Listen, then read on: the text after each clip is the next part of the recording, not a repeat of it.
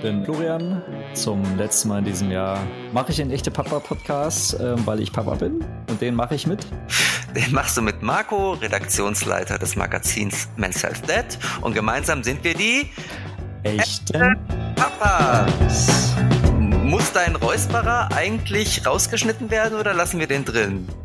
Naja, also in ein paar Tagen ist Weihnachten. Ich glaube, wir wollen unseren Katamaten ja jetzt nicht überfordern. Insofern würde ich sagen, kann drin bleiben. Und jetzt, wo ich gefragt habe, muss er natürlich drin bleiben. Ja, Gut. na genau. Okay, was auch drin bleiben muss, mein lieber Flo, ist die Frage, die ich dir jetzt stelle. Weil so fangen wir ja immer an. Und ich mache es nee, kurz. Du hast noch nie mit mein lieber Flo angefangen. Das finde ich sehr nett. Das ist für mich, das ist mein Weihnachtsgeschenk jetzt gerade. Das, das ist, ist mein halt, Weihnachtsmoment. Ich wollte ein bisschen weihnachtlicher werden halt. Also Mein lieber Flo, was ich dich schon immer mal fragen wollte, ist, ähm, es gibt ja diesen Spruch, den man immer hört, so ähm, spätestens in der Schwangerschaft mit einem Kind ändert sich alles, alles im Leben. Nichts wird mehr so sein, wie es war. Wie war das bei dir? Du hast ja jetzt Erfahrung. Hat sich alles geändert? Ja. Punkt. Wirklich? Okay. Naja, ja, naja, also ich glaube, man kann nicht leugnen, dass sich überhaupt äh, nichts verändert. Also das, nee, doch, warte mal, nee, umgekehrt, das war jetzt eine doppelte Verneinung. Man kann nicht leugnen, dass sich etwas verändert. Stimmt das? Ich weiß Egal. nicht. Es verändert sich alles. Punkt. Also das ist ja, ne, also ich meine, allein das Tanzen gehen. Ne, früher hier so viel äh, auf dem Kiez ähm, und dann im Headcrash und sowas. Pff, Okay, gut, äh, umso spannender, weil ja. du sagst, es verändert sich alles mhm. und heute haben wir einen Gast, der sagt, es verändert sich gar nichts. Das so. kann ich nicht glauben. Das wird ein spannendes Zusammentreffen. Und zwar haben wir den Clint Lukas eingeladen. Ähm, der ist Schriftsteller und Kolumnist von Mit Vergnügen und der hat dort eine Kolumne, die heißt Cool trotz Kind. Und jetzt hat er tatsächlich auch ein Buch daraus gemacht. Cool trotz Kind. Ähm, Untertitel Hart feiern und liebevoll erziehen. Eine Anleitung aus erster Hand. Und ja, nach diesem Intro und, und deiner Reaktion drauf freue ich mich noch umso mehr, ähm, jetzt noch einmal ausgiebig mit dem Clint über das Thema sprechen zu können. Mit ja, einem Kind, dann das ist. Probieren wir das mal und ähm, ich wünsche dir jetzt schon mal eine schöne Weihnacht und äh, einen guten Rutsch ins neue Jahr. Wünsche ich dir auch, lieber Flo. So, Danke. und jetzt aber zu Clint. Clint Lukas, schön, dass du da bist. Willkommen bei den echten Papas. Moin, Clint. Hallo, Marco. Und Flo. Der Flo, Flo, ist auch da. Ja. Ich bin nur am Rand immer so eine Notiz, das ist okay. Nein, nein, wir sind beide total gleichwertig. ja, gleichberechtigt wie in der Elternschaft. Du, äh, Clint, du bist Schriftsteller, du hast eine Online-Kolumne bei Mit Vergnügen mit dem Titel Cool trotz Kind und jetzt hast du auch ein Buch geschrieben, das den gleichen Titel trägt cool Richtig. trotz Kind. Hm? Und ähm, deshalb müssen wir, glaube ich, zum Beginn unseres Gesprächs erstmal den Begriff cool definieren. Was bedeutet cool für dich? Magst du das unseren Hörerinnen und Hörern so mal nonchalant einmal sagen? Ja, nach, nach diesem Titel wollen das natürlich immer alle als erstes wissen. Ich weiß, ähm, tut mir leid. Ja, ist nicht schlimm. Also ich würde sagen, das weicht, glaube ich, äh, nicht sehr ab von der allgemeinen Definition, also auf Menschen bezogen. Ich denke einfach, jeder von uns kennt jemanden, den wir cool finden. Also einfach Menschen, die mit sich selbst selbst im Einklang stehen und sich nicht verbiegen lassen und äh, ja, also Persönlichkeiten eben einfach. Also und äh, die sich auch nicht von äußeren Einflüssen, zum Beispiel, äh, dass sie plötzlich äh, Kinder kriegen, dann ähm, komplett verändern und ähm, nicht mehr nachvollziehbare Dinge tun. Okay, wie cool war denn dein Leben, bevor du Vater wurdest? Also trennst du das oder ist das eher so ein, die gleiche Coolness? Ähm, naja, also wenn man von sich selbst spricht, äh, ist es, glaube ich, sehr uncool, sich als cool zu bezeichnen. Also vielleicht können wir von diesem Begriff ähm, auch, auch äh, also nicht so darauf äh, herumreiten. Also, ähm, also mein Leben hat sich eigentlich kaum verändert, seit ich äh, Vater geworden bin. Natürlich im, in den ersten ein, zwei Jahren äh, muss man einfach äh, 100 Prozent geben, aber, aber dann kann man sich ja wieder auf das besinnen und äh, wie, wie man vorher war. Also ich war eben vorher schon Künstler, ich habe meine Bücher geschrieben, bin auf Lesungen gegangen und bin gerne rumgereist, also schon so und, und meine Partnerin eben auch und äh, und das war eben uns dann wichtig, das so schnell wie möglich auch wieder so zu leben, sobald das ging. Und äh, wir sind auch mit unserer Tochter, mit, mit Wanda, äh, als sie zwei Monate alt war, schon, schon verreist nach Wien. Also jetzt nur als Beispiel, das war aber auch, äh, weil da halt äh, Freunde Hilfe brauchten, aber es, das ging dann gut und dann hat sich das äh, schnell eingebürgert, dass wir das gemerkt haben, wir können das einfach weiter so machen. Klar muss man, muss man sich äh, um das Kind kümmern und alles und das ist ein bisschen anstrengender, aber es ist einfach eine neue Routine, die man dann finden kann, glaube ich. Gut. Äh, heißt denn das im Umkehrschluss, dass eigentlich alle Eltern im Prinzip erstmal uncool sind? Also das ja. hast du wahrscheinlich gedacht irgendwie, bevor du Vater wurdest, oder? Mm, also prinzipiell urteile ich schon mal gar nie und, äh, und auch äh, nie im bevor ich etwas in Augenschein genommen habe. Aber äh, mal angenommen, ihr würdet einfach so jemanden sehen, der auf allen Vieren über den Spielplatz krabbelt und, äh, und seine Stimme äh, verstellt, als hätte er Helium geschluckt und von sich selbst in der dritten Person redet, so, ah, darf der Papa dir noch einen Uhrenmüllsaft einschenken oder sowas dann würde man den doch seltsam finden. Und nur weil da ein Kind dabei ist, äh, ist das irgendwie, äh, wird das toleriert. Aber ich würde schon sagen, dass das ähm, viele als uncool empfinden würden. Klar, es ist nicht Aufgabe äh, von Eltern, ähm, cool zu sein. Und äh, in dem Titel ist es auch, äh, oder in dem Buch, es schließt sich schnell, dass ich auch eher das so meine, dass man eben cool bleiben soll und sich nicht äh, sich nicht verrückt machen lassen soll und einfach äh, das entspannt durchzieht. Aber ich muss auch dazu sagen, seit dieses Buch jetzt rausgekommen ist, auch vorher schon ähm, bei der Kolumne, die ja auch oft ähm, polemisch ist und ein bisschen provoziert, dass, äh, dass Menschen sehr ähm, humorbefreit sein können. Und ich habe das Gefühl, äh, bei Eltern ist das ähm, oft äh, verstärkt sich das noch. Also so, weil, weil die dann so tun, als hätten sie irgendwas geleistet. Ich meine, ein Kind zu kriegen ist doch, ist doch erstmal keine Leistung. Das können ja sogar Tiere. Also ähm, ich glaube, die Leistung ist, ähm, das Kind dann zu einem zu einem tollen, eigenständigen Menschen zu erziehen, der nicht so so engstirniges äh, Horrorwesen ist wie man selbst meistens. Und äh, genau, also ich habe jetzt einfach durch dieses Buch äh, auch viel erfahren, wie wie wie wie wie unlocker die Leute sind und wie sie sich angegriffen fühlen. Ich meine, es ist ja offensichtlich ein satirischer Ratgeber und äh, ja, aber ich, ich bin da auf ganz viel Gegenwind gestoßen, was mir natürlich gefällt, aber naja. Ähm, viele frischbackene Eltern ähm, hören ja immer gerne den Satz, oder es ist irgendwie so, so ein Glaubenssatz in unserer Gesellschaft, mit einem Kind ändert sich ja alles. Äh, mal abgesehen von ähm, wahrscheinlich dem, dem Coolness-Faktor, aber wie ist deine Meinung? Ähm, hat sich, also klar, für dich hat sich was verändert. Ich glaube, das müssen wir auch nicht äh, diskutieren. Ähm, aber inwiefern hat sich was für dich verändert? Also ich habe auch, bevor ich dieses Buch geschrieben habe, vom Verlag haben die mir einige so äh, Vater-Ratgeber auch geschickt, dass ich einfach mal schauen kann, was andere so machen. Und da fiel dieser Satz sehr oft. Also mit einem Kind ändert sich alles nie wieder, nichts wird mehr so sein, wie es war. Und natürlich bin ich dann total bockig geworden und dachte so, ich werde mit meinem Buch genau das widerlegen und habe aber beim Schreiben äh, selbst festgestellt, das kann ich gar nicht. Also ich, ich ich, ich, ich verkünde am Anfang diesen großen Ansatz, dass ich das jetzt widerlegen werde und äh, dann, dann schaffe ich es gar nicht. Also ich widerspreche mir in diesem Buch auch oft, was, was mir auch gar nichts ausmacht. Also ja, also in den ersten ein, zwei Jahren, glaube ich, brauchen wir nicht drüber reden. Natürlich verändert sich da alles. Man ist dann einfach äh, Weisungsempfänger äh, am Nachwuchs, aber ähm, dann, dann eben schon wieder. Jetzt habe ich die Frage vergessen wie, wie, wie sich das bei dir verändert hat. Also ähm, du hast ja dann schon, wie du gerade sagst, auch gemerkt, okay, es, es verändert sich wirklich was. Das ist nicht irgendwie nur so dahergesagt. Ne? Also ja. manchmal gibt es ja so Aussagen in unserer Gesellschaft, da kannst du sagen, das ist genauso wie ähm, äh, Sportexperte, der irgendwelche Ergebnisse vorhersagt. Ja, es wird definitiv was passieren.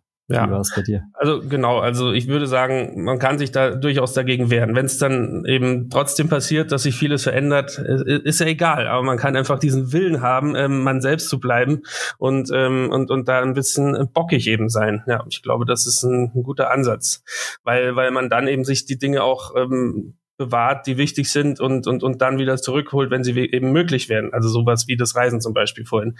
Oder ich weiß zum Beispiel noch, ähm, kommt auch im Buch vor, ähm, in den ersten Wochen und Monaten habe ich eben oft meine Tochter mit, also aus dem Bett weggenommen nachts, weil, weil die, die Mutter musste natürlich dauernd stillen und konnte dann nicht schlafen. Und ich bin dann immer so gegen zwei Uhr früh mit meiner Tochter äh, in die Küche und bin dann mit der einfach auf dem Arm rumgelaufen, bis die wieder eingeschlafen ist und habe dabei äh, Geo-Epoche gelesen, was ich nie zuvor hatte. Aber irgendwie habe ich da so ein Heft gefunden und dann fand ich die total toll und habe dann einfach Nacht für Nacht äh, das gelesen und, und meine Freundin war mir total, da, total dankbar, weil sie dachte, das ist für mich total schwer, aber ich habe mich dann eigentlich sehr gefreut immer auf diese Nächte, weil es dann so einen Spaß gemacht hat und ich einfach dieses Ritual einfach aus der Not entstanden ist, aber dann war es halt gut. Und irgendwann hat meine Tochter wieder durchgeschlafen, dann konnte ich die Hefte tagsüber lesen und naja, so, so kann man sich eben auf die Dinge einstellen. Aber genau, also einfach das, das, das Wichtige mit dem, mit dem Angenehmen verbinden, weil man eben, ich hätte ja da auch rumlaufen können und total schimpfen und fluchen und, und, und denken können, wie, wie scheiße ist das, dass ich jetzt hier nicht schlafen kann, aber ja, ich glaube, man kann es immer, man kann immer das Beste draus machen. Mhm. Und vielleicht einigen wir uns auch darauf, dass wir sagen, irgendwie mit einem Kind verändert sich vieles, aber in zwei Richtungen, oder? Also es kann sich auch wieder zurückändern, wie du schon gesagt hast. So die ersten zwei Jahre warst du eher Weisungsempfänger, aber ähm, ja. man kann ja, wenn man die Kraft hat, da auch gegenarbeiten irgendwann. Naja, spätestens wenn das Kind anfängt, trotzig zu werden und und und aus zu, zu, testen, wie viel wie viel Eier man hat sozusagen, also äh, muss man natürlich, also bei mir ging es nicht anti-autoritär zu. Ich habe mich mit meinem Kind auch ganz schön in die Köpfe gekriegt, aber wir haben dann eben ziemlich bald festgestellt, wie wir eben miteinander klarkommen können, ohne uns gegenseitig auf den Zünder zu gehen. Aber ähm, ja, das, das, ähm, das war schon so, als sie drei war oder sowas, mussten wir schon ganz schön miteinander kämpfen, bis wir unsere Bereiche wieder abgesteckt hatten, äh, dass jeder so sein, sein Ding machen kann. Mhm. Du hast ja schon gesagt, irgendwie Reisen war dir wichtig, bevor du Vater wurdest und äh, danach habt ihr es euch relativ schnell wieder zurückerobert. Ähm, ähm, Feiern finden viele cool, abhängen mit Freunden. Ähm, wie ist das bei dir mit dem Thema Freundschaft? Weil wenn man oft mit Eltern spricht, ähm, erfährt man so, dass viele alte Freundschaften im Grunde durch so ein Kind zerbrechen, weil es halt die Eltern gibt und die, die nicht Eltern sind und dann plötzlich kein gemeinsames Gesprächsthema mehr da ist. Wie ist das bei ja. dir? Hast du noch Freunde von früher?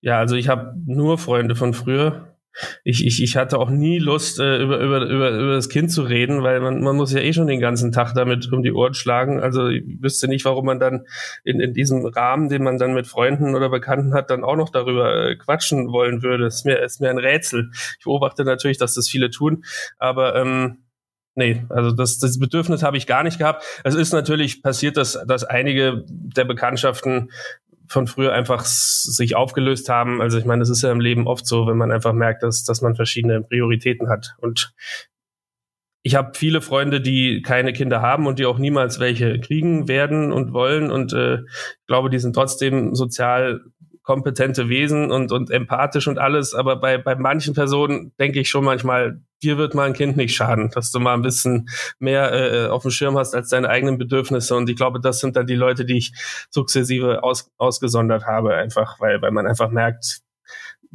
ich, man ist irgendwie doch erwachsener geworden durch das Kind, weil ja und also wenn zum Beispiel ich mich mit einem Freund verabrede, der sich um nichts kümmern muss, der nicht mal ein Haustier hat oder so und ich bin pünktlich mit Kind steht auf der Matte und und der kommt 20 Minuten später, weil er wieder noch duschen musste oder es einfach nicht gepackt hat, dann denke ich halt, mein Gott, also kriegst doch mal hin. Also was was was ist dein Problem?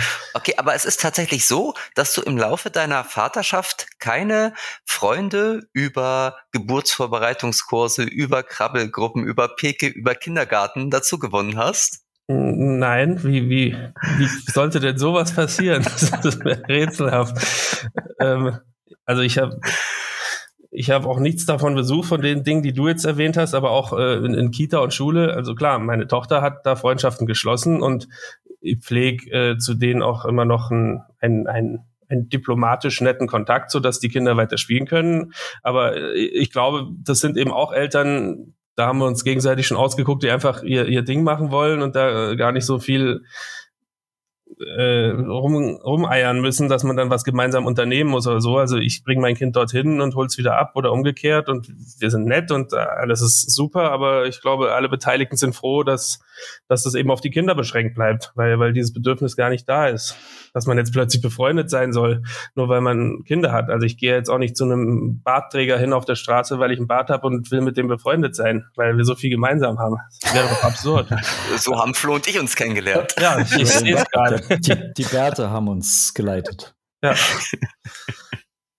ähm, wir stellen uns ja öfters mal im Podcast äh, die Frage nach Vereinbarkeit. So, das ist äh, ein Stück weit äh, unsere Haltung. Ähm, du fragst dich öfters, äh, wie kriegt man eigentlich Kinder und sagtest du das äh, Nachtleben, Kindererziehung und Nachtleben so unter einen Hut?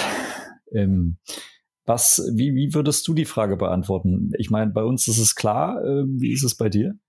Ja, die Mutter bleibt mit dem Kind daheim und der Vater geht aus, ist doch klar. Okay, gehen wir zur nächsten nein, Frage über. Nein, ein kleiner Scherz. ähm, natürlich, äh, abwechseln funktioniert super. Also einfach ähm, am einen Abend darf die Mama raus und am anderen der Papa und äh, der andere bleibt jeweils beim Kind.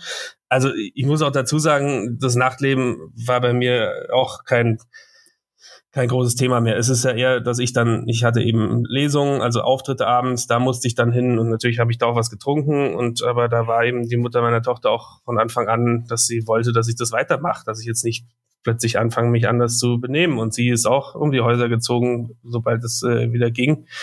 Also sobald wir Milch abpumpen konnten, dass ich das Kind auch füttern kann und äh, ja, und das, das hat eigentlich gut funktioniert. Also ich, ich habe irgendwie auch von einem Elternpaar gehört, denen das Tanzen total wichtig war hier in Berlin im Club und die dann äh, ihr Kind, die dann im Auto zum Club gefahren sind und das Kind im Auto zum Schlafen gebracht haben und dann da rein sind für eine Stunde zum Tanzen. Also das, da ist mir auch die Kinnlade runtergefallen. Das würde ich ja, also ich, wie gesagt, ich urteile Warum? nicht über Menschen, aber ich Total würde das cool, nicht oder? tun. Nee, das finde ich nicht cool. Das, ich würde ja nicht mal mein neunjähriges Kind jetzt äh, draußen stehen lassen, wenn ich um eine Stunde tanzen zu gehen. Das, naja. Also ja, äh, ja, wie gesagt, abwechseln. Also ich meine, die Mutter meiner Tochter und ich haben uns ja nach drei Jahren, also als unsere Tochter drei war, auch getrennt und haben dann im 50-50 Wechselmodell äh, gleich angefangen und da seitdem ist es natürlich äh, noch einfacher geworden. Also, dass, dass jeder in der Zeit, in der er das Kind nicht hat, ähm, dann machen kann, was er will. Also ich empfehle mhm. eine Trennung und Wechselmodell. Ideal. Wenn man mal wieder tanzen gehen möchte, stimmt. Genau. Ja.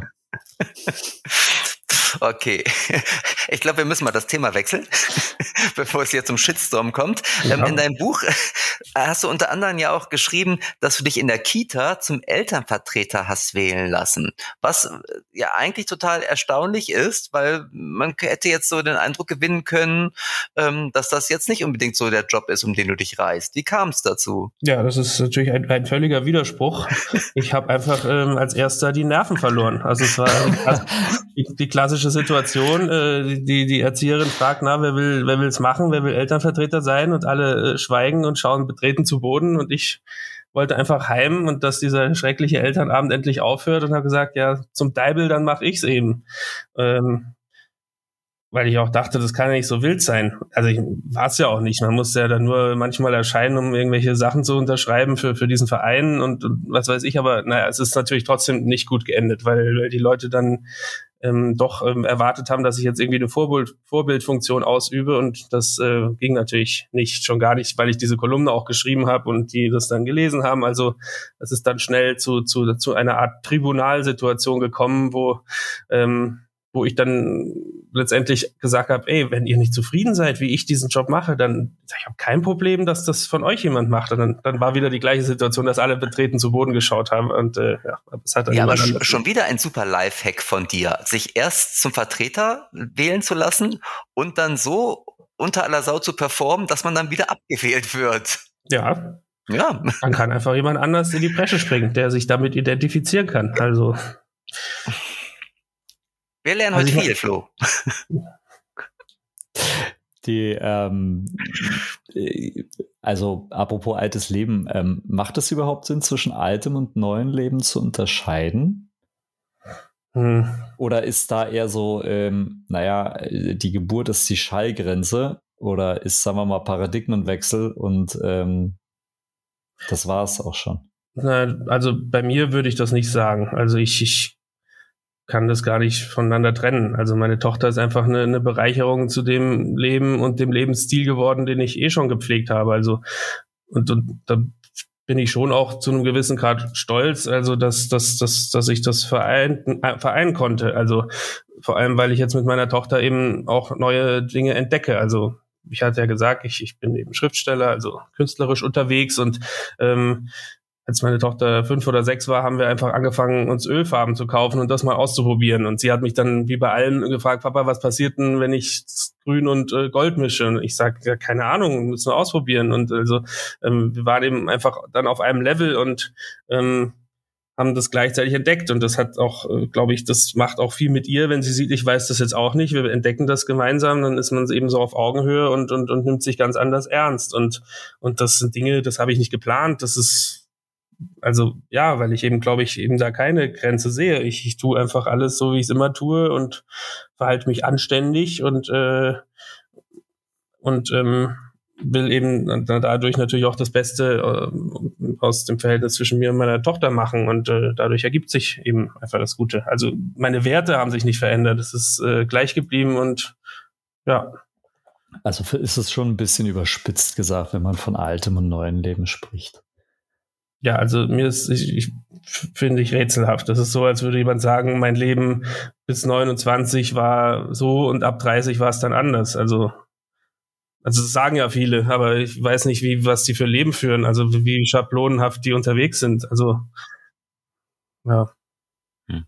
Äh, kommen wir mal zurück zu diesem Satz, mit einem Kind ändert sich alles im Leben. Ja. Das ist ja schon fast so eine Prophezeiung. Ähm, äh, und da hast du dich ja bewusst auch gegengestellt. Äh, kann ich auch total gut verstehen, weil ich finde den Satz auch ziemlich unterirdisch. Aber ähm, als du denn dann Vater wurdest, was hat dich denn da eigentlich am meisten überrascht? Weil die Tatsache, dass sich alles ändert, das hast du ja widerlegt. Aber gab es irgendwas, wo du gesagt hast, so, uh, damit hätte ich jetzt nicht gerechnet? Kann positiv, aber auch negativ sein. Ja, also auch da muss ich äh, euch, glaube ich, erstmal enttäuschen, dass ich da äh, auch sagen muss, ich hatte keine Erwartungen. Ich habe mich da einfach reingestürzt. Also es war ein, ein Wunschkind und äh, aber ziemlich spontan, dass wir einfach gesagt haben, komm, wir machen das jetzt. Ähm, und, und, und dann haben wir einfach alles auf uns zukommen lassen. Aber ich habe noch vorher noch mal extra drüber nachgedacht über die Frage.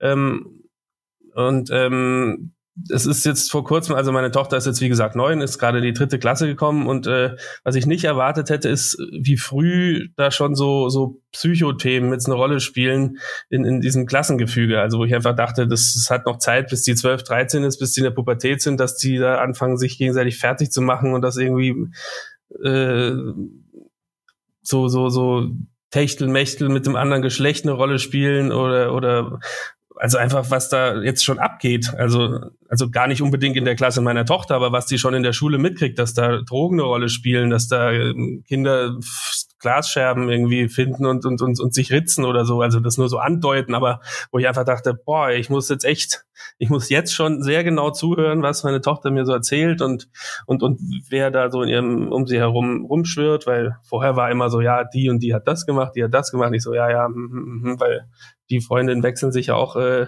wöchentlich. Aber jetzt, äh, ja, ich bin da viel aufmerksamer geworden und äh, weil ich einfach gemerkt habe, das ist alles so viel früher geworden, also durch, durch Internet und was da jetzt auf die einprasselt. Und ähm, ja, das hat mich auch ein bisschen erschreckt. Also da ist ja so, dieser Kontrollverlust. Also da muss man, muss, habe ich das Gefühl, muss man ganz schön früh hinterher sein. Okay, lass uns aber positiv aus dieser Frage rausgehen. Du hast gesagt, positiv oder negativ?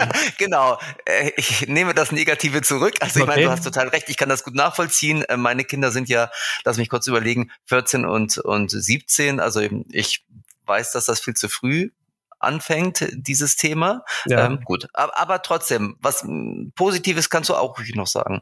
Ja, naja, also. Sag, sag Liebe einfach. Liebe, ja, die, die findet auch statt. Die macht auch vieles einfacher. Also wenn, wenn die Kinder sich äh, unverschämt verhalten, so wie sie es sehr oft tun, äh, kann Liebe viel helfen natürlich. Nein, also äh, eher auch wie das, das Beispiel mit dem, mit dem Malen. Also dass ich einfach äh, merke, wie toll das ist, ähm, sich aufs Glatteis zu begeben mit dem Kind. Also dass ich einfach, oder dass ich äh, mit der wieder Disney-Filme und so, und so einen Schmuck gucke, mir so Kindersachen angucke und dabei feststelle, wie, wie toll da viele Sachen es sind zum Beispiel das japanische Studio Ghibli, sind wundervolle Filme, sowas hätte ich ja nie geschaut, äh, wenn ich kein Kind hätte. Und, und das sich gemeinsam anzuschauen und äh, ähm, sich über Gutes zu freuen und Schlechtes gemeinsam blöd zu finden, äh, das, das, das ist toll. Also äh, ja, also die Überraschung ist, wie, wie schnell so ein Kind dann doch eine, eine Persönlichkeit werden kann, mit der man wie mit einem Erwachsenen äh, Dinge teilen kann. Mhm. Das positiv genug? Ja, es, äh, Super. Und beim Thema Disney-Filme fällt mir noch ein, ich habe letztens mit einem Kumpel gesprochen, der erzählte auch, er hätte mit seiner Tochter einen Disney-Film geschaut, also jedenfalls ja. die ersten fünf Minuten oder zehn, dann hatte sie keine Lust mehr, aber er war so angefixt, dass er den Film zu Ende geguckt hat. Ja. Und das ist ja dann auch schön, wenn man irgendwie ähm, ja auch solche Sachen wieder für sich entdeckt. Ja, denke ich auch. Also es ist viel Mist dabei, aber manche Sachen sind äh, einfach groß und man, mhm. ja, und klar ist man auch immer nostalgisch, weil man es äh, selbst so früher kennt. Mhm. Ich war im Schneewittchen, war mein erster Kinofilm, in dem ich damals war. Hey, meine auch. War ich mit meiner Oma drin. Ja, siehst du mal. ich würde dir jetzt eine Ghetto-Faust reichen, wenn wir in einem Raum wären. Und der zweite war E.T. Na gut, okay, egal. Oh, Flo, du hast sicher noch gesehen. Siehst du? Ja. Den so, kenne ich gar aber nicht. Zu, zurück zum Thema, Flo. Du wolltest eine Frage stellen.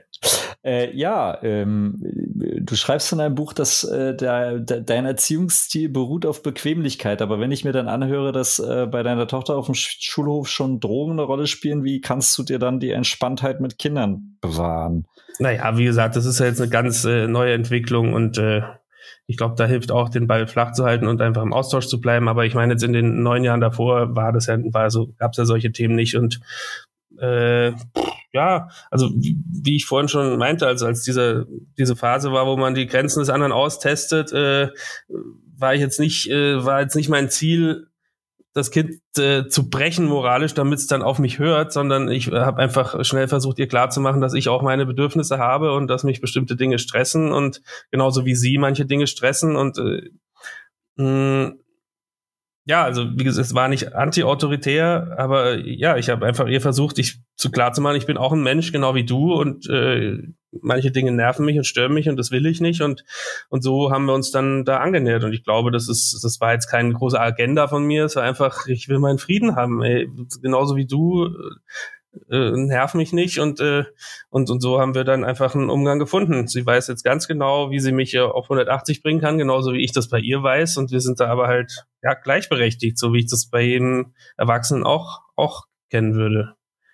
Und ich will jetzt nicht sagen, dass meine Tochter und ich Kumpel sind. Wir sind schon ein Vater-Kind-Verhältnis. Äh, aber ja, ich glaube, es ist immer gut, dem Kind klarzumachen, so früh wie möglich, dass man ein Mensch mit Bedürfnissen ist und äh, ja und keine unantastbare Instanz, die einfach funktioniert. Deswegen halte ich es eben auch immer für blöd, wenn Leute von sich selbst als der Papa sprechen. Weil ich bin nicht der Papa, ich bin Clint, eine Person mit Hoffnungen, Wünschen und Träumen und zufällig auch der Vater des Kindes. Aber ja, das muss sie eben begreifen. Redet sie dich mit Vornamen an oder redet sie dich mit Papa an? Nein, sie redet mich mit Papa an. Das wäre noch schöner. Papa Clint. Vater.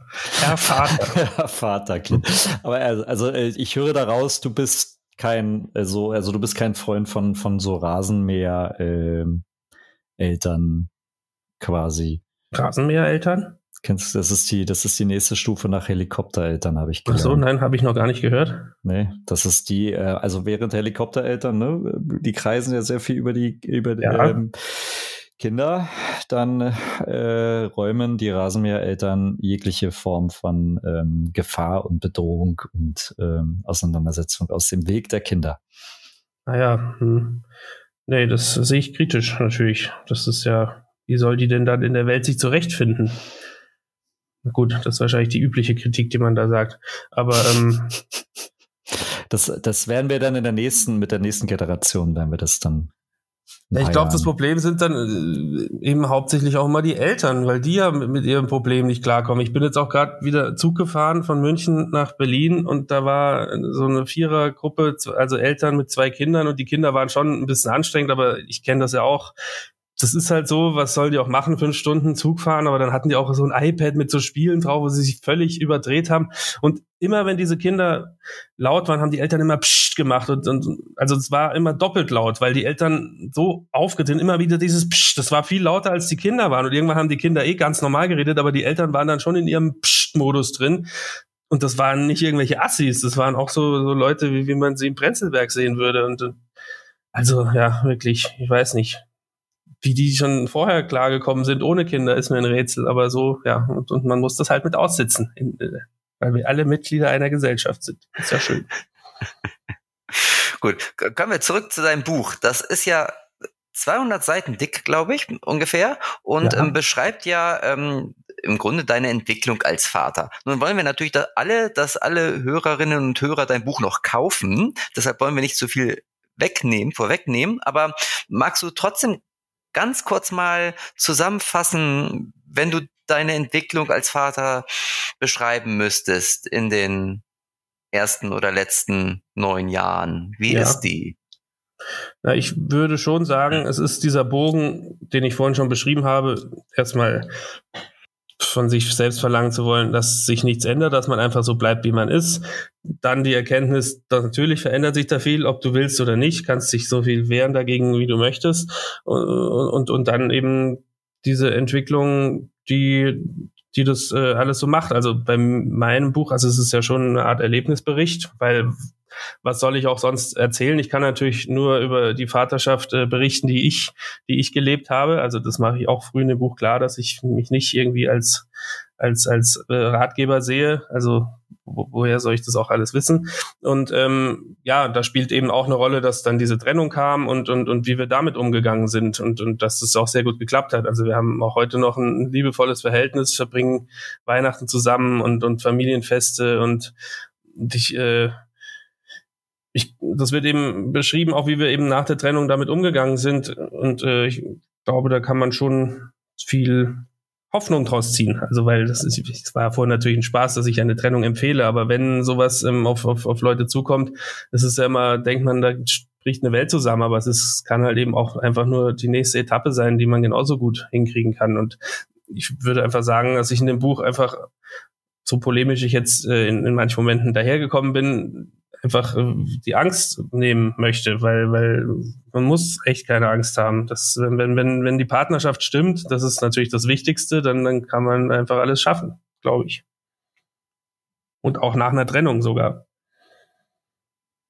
Und jetzt hast du es ja im Grunde genommen schon angeschnitten. Du hast äh, aber auch schon viele Familienmodelle ausprobiert. Das hat Marco in Anführungsstrichen geschrieben. Ich frage mhm. mich warum.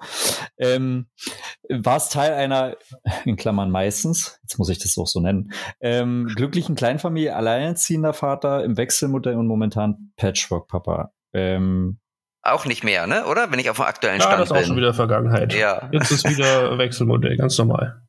Okay, jetzt hätte ich gefragt, was hat dir am besten gefallen von all dem? Kann man das so fragen?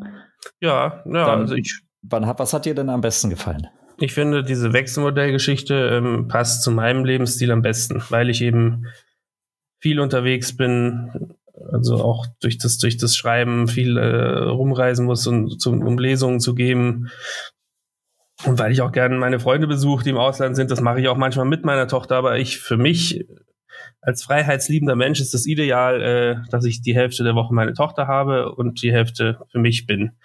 Und äh, das würde auch gar nicht anders gehen. Also weil natürlich ich nach einem Tag, äh, wenn eine Tochter nicht bei mir ist, die fürchterlich vermisse und, und, und dann auch Dinge erlebt, die ich, wo ich einfach denke, das würde ich jetzt so gern zeigen. Das hole ich dann mit ihr nach. Und natürlich, wenn dann sie dann bei mir ist, ist es nicht dann so äh, immer so toll, wie ich es mir vorgestellt habe. Ich meine, das kennt ihr auch. Also es ist äh, dann einfach oft auch einfach, ist man halt Papa muss das irgendwie stemmen, aber mh, hm, für mich passt das gut. Und äh, wir haben ja auch, also das für der Trennung einfach beide gemerkt, dass wir, also die Mutter meiner Tochter hat inzwischen noch zwei Kinder mehr und die wollte einfach diese Großfamilie haben und das ist, uns ist einfach klar geworden, dass wir da verschiedene Lebensentwürfe haben und so sind wir jetzt eben, leben wir parallel und ähm, ja, jeder hat das gefunden, was zu ihm am besten passt. Hm. Wie ist es äh, für dich, wenn, wenn du jetzt weißt, also sie, sie hat zwei weitere Kinder, wenn ihr euch seht, ähm, verbringt ihr viel Zeit miteinander oder ähm, ist es eher eure Tochter, die viel Zeit mit dir als auch mit äh, ihrer Mutter verbringt? Ja, also jetzt in der großen Gruppe verbringen wir nicht viel Zeit miteinander. Es gibt eben immer diese Übergabesituation natürlich, wo wir dann auch noch auf den Spielplatz gehen zusammen oder, oder was trinken oder so. Aber dann gibt's auch Feste und ähm, ich, ich, ich mag die Kinder total, also die Geschwister meiner Tochter, es ist auch, und die mich auch. Also es ist natürlich, das ist dieses Patchwork-Ding ist ja auch lustig, weil, weil, weil plötzlich alle Kinder mehrere Elternteile haben und, und, und, und, und ähm, das haben ja viele heutzutage und ich finde, das ist ein Gewinn, weil man einfach mehr tolle Menschen um sich hat und äh, ja, also ich finde das echt gut. Ja, also vorausgesetzt, ähm, es funktioniert auch gut, ne? Also ich meine, Ja. du hast ja schon gesagt, ihr, ihr feiert sogar Weihnachten zusammen. Ja. Finde ich super. Wir hatten tatsächlich schon mal einen Gast, ähm, der uns auch so ein bisschen was von seiner Patchwork-Familie erzählt hat und dass das auch gut läuft. Aber man hat tatsächlich ja oftmals auch immer Gegenbeispiele, wo man denkt so, ah, Ja, aber ich glaube, da, da spielt dann halt immer ähm, das, das übergroße Ego irgendeines Beteiligten eine Rolle. Also wenn man sich da nicht ein bisschen zurücknehmen kann, zu, also klar war die Trennung, waren da auch schmerzhafte Momente dabei, aber man muss halt dann, ja, das, das Ego rausnehmen und, und dem Kind zuliebe und im Großen und Ganzen das, das, das konstruktiv sein und dann funktioniert das auch. Also wenn ich so von Leuten so, so Horror-Szenarien höre, dass das, das, dass die sich überhaupt nicht äh, sehen können, wenn dann Kindübergabe ist, dass das Kind irgendwie in irgendeinem äh, Ort übergeben wird, wo, wo dass die Eltern sich nicht begegnen und da keine Kommunikation möglich ist, das ist ja furchtbar. Also ich verstehe nicht, wie ja, wie, wie Leute ihr Leben so, so kaputt machen können. Das ist halt schade. Das sollte man vermeiden. schönes Abschlusswort, hätte ich fast gesagt. Aber eine Frage habe ich noch. Ja, Ähm, Und zwar stellen wir jedes Mal in jedem Podcast die gleiche Frage. Und zwar gibt es auf Spotify eine echte Papa-Playlist, die von Gast zu Gast anwächst. Jeder unserer Gäste darf sich ein Lied wünschen, idealerweise eins, das zum Thema der Folge passt. Und ähm, das wird dann auf die Playlist gesetzt bei Spotify. Und jetzt natürlich die Frage an dich.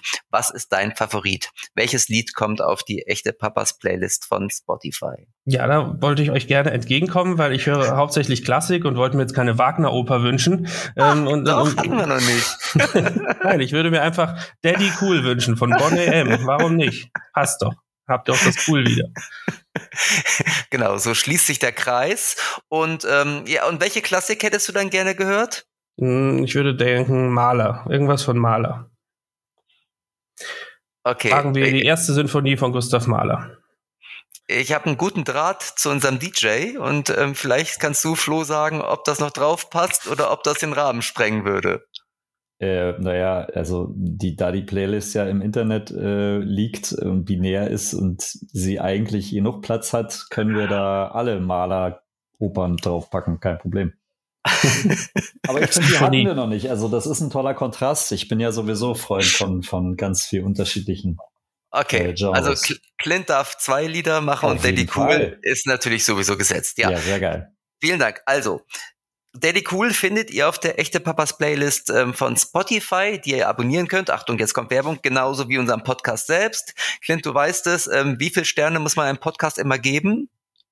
Fünf. Ja, da, danke. Danke, dass du diesmal für uns Werbung gemacht hast. Gut, also, und, aber noch wichtiger, nicht nur fünf Sterne geben, sondern auch bewerten. Und wenn ihr irgendwie eine Frage habt an uns, an Clint generell, schreibt uns gerne eine E-Mail. Und die E-Mail, die weiß der Flo. Genau, das geht dann an pop, äh, pop, äh, pop, pop, podcast.echtepapas.de. So ungefähr, genau. Ja. Aber noch viel wichtiger ist ja Werbung für dich, Clint. Wir haben ja schon gesagt, Buch sollen un- unbedingt alle lesen. Ähm, ich hoffe, wir haben heute nicht zu viel draus ähm, vorgenommen, weggenommen. Glaube ich nicht. Da ist noch viel drin. Okay, super.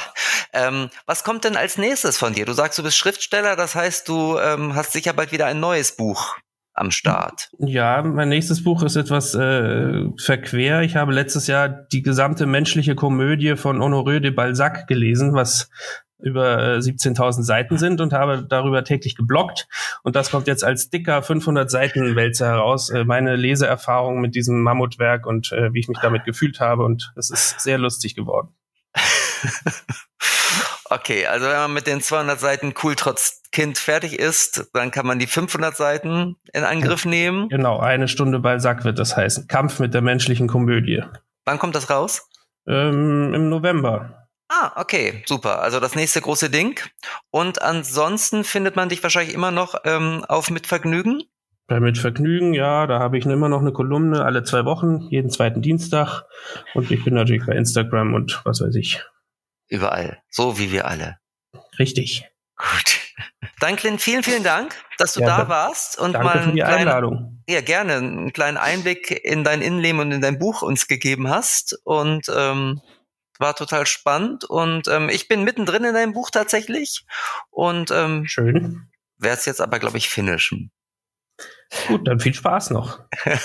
Danke. Und, Und du, Flo? Wir sehen uns nächstes Jahr wieder. Ja, gern. Mit Weil. neuen Berichten. Oder wie? Ja, nein, weil das ist jetzt ja die letzte Folge in diesem Jahr. Ach so, so, so. ist das. Ah, okay.